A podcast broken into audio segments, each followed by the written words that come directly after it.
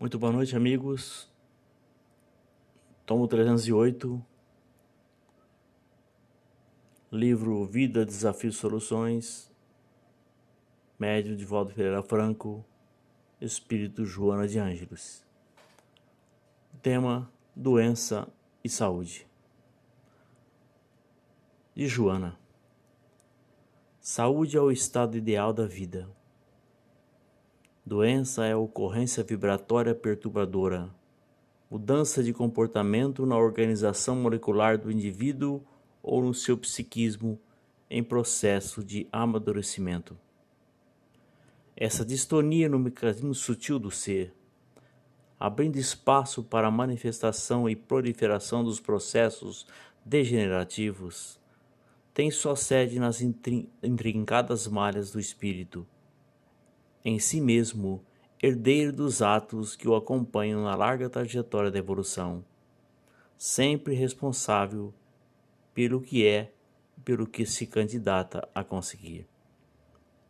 A doença, no entanto, nem sempre representa estado de calamidade na maquinária ou nos equipamentos responsáveis pelas expressões da inteligência, do pensamento e da emoção quando bem entendida e direcionada para finalidades superiores, que são conseguidas por meio da reflexão, do amadurecimento das ideias, pode ser considerada, em muitos casos, como terapia preventiva a males piores.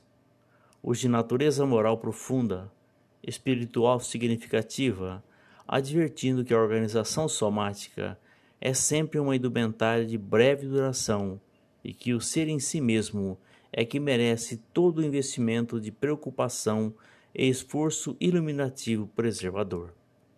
A fatalidade da vida estabelece equilíbrio, harmonia e perfeição, porque o ser é rebelde ou descuidado, transitando por estágios de desajustes que abrem campo para a instalação das doenças. A saúde resulta de uma bem dosada cota de valores mentais em consonância com a estabilidade física e a ordem psicológica, que produzem o clima de vitalidade responsável pela funcionabilidade do corpo.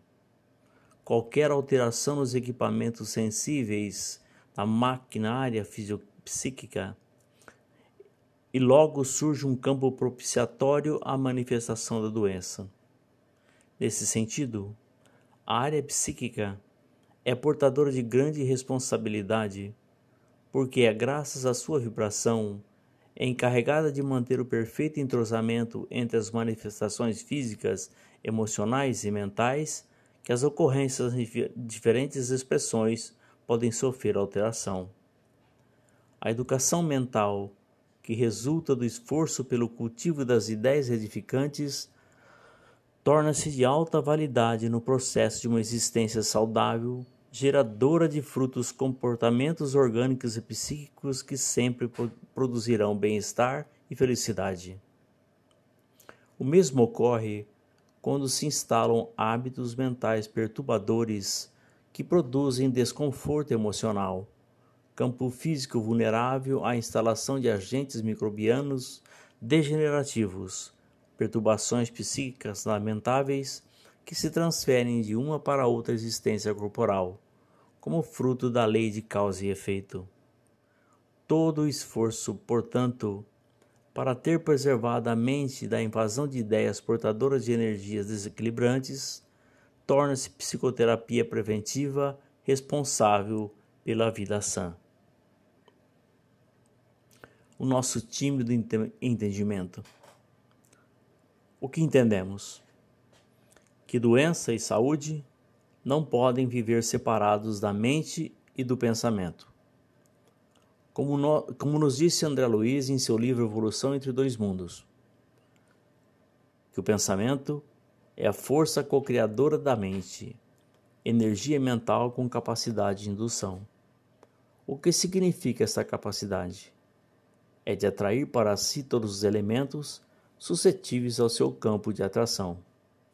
É através do pensamento que seres crísticos cocriam um plano maior, ou seja, agem com a força de seus pensamentos, aglutinando a matéria e construindo verdadeiros impérios estelares, cuja durabilidade percorre os milênios incontáveis.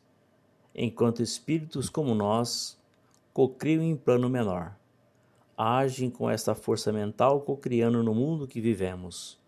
Mas estas cocriações têm período muito curto de duração. Além de cocriar maravilhas, esta força pode, sem dúvida nenhuma, desestabilizar o mundo celular que colaboram para a manutenção e desenvolvimento de nosso corpo biológico, de, de gerar energias pesadas, tóxicas, de natureza mórbida, que colaboram para a degradação da estrutura física e espiritual de quem as emite e todos aqueles que vivem ao seu redor. Esta força incrível de natureza divina tem seu grau de pureza ou morbidade conforme o estado da mente que a produz.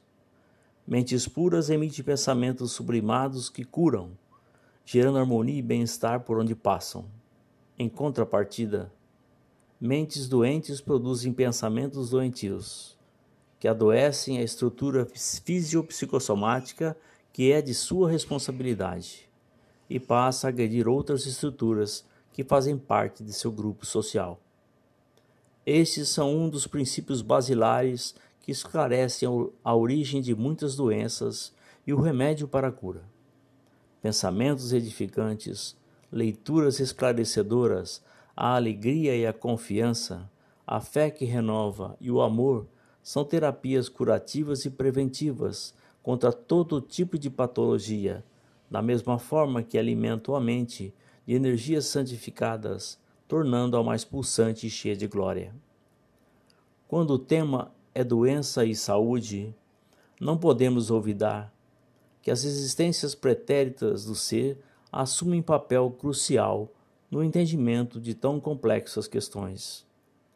Grande parte dos espíritos que aqui reencarnam trazem consigo, cravadas em suas fibras mais sutis, marcas profundas que espelham erros e equívocos que violaram gravemente as leis divinas. E a tendência é que estas marcas gravadas no perispírito dê origem a patologias que agem como mecanismo de recuperação do ser. Energias mórbidas, intrincadas no corpo espiritual de extração complicada, para virem a furo, assim como um furúnculo, carecem de ondas de choques poderosas que se refletem em patologias graves, muitas vezes de difícil solução. A terapia valiosa é a da aceitação sem esmorecimento, o pensamento confiante e a certeza que é a vontade de Deus que prevalece, porque, quando se vem a prova necessária e o espírito se revolta, envolvendo-se pelas luzes escuras do desânimo, cria ambiente para a continuação da doença, até mesmo quando já se encontrar no plano espiritual, e possivelmente ter que conviver com o desequilíbrio em outras experiências reencarnatórias. Doença e saúde têm sua origem no próprio ser. É no espírito que se encontram as causas para todas as suas dores e sofrimentos, assim como uma vivência saudável sem o incômodo das patologias aqui mencionadas. Para doentes como nós, Jesus dizia: Eis que estás curado, vá e não peques mais, para que não te suceda mal maior. Imprime em nosso psiquismo a necessidade de uma existência nobre, pacífica, guiada pelos bons costumes e pensamentos elevados, respeito para com o nosso corpo físico e para com a vida de todos os nossos semelhantes, porque a continuação do erro pode nos trazer desgostos e amarguras em níveis mais elevados. Enquanto que os remédios alopáticos e homeopáticos agem para atenuarem os efeitos dos males que residem dentro de nós, são mecanismos de alívio temporário, o Evangelho de Jesus nos conduz à prática do bem, à vivência e harmonia e à confiança no futuro que nos aguarda. Pilares necessários para o equilíbrio mente e o único e verdadeiro caminho para a cura real. Muito obrigado, que Jesus vos abençoe que estejamos amanhã mais uma vez reunidos sobre a graça de Deus. Tenham todos uma boa noite.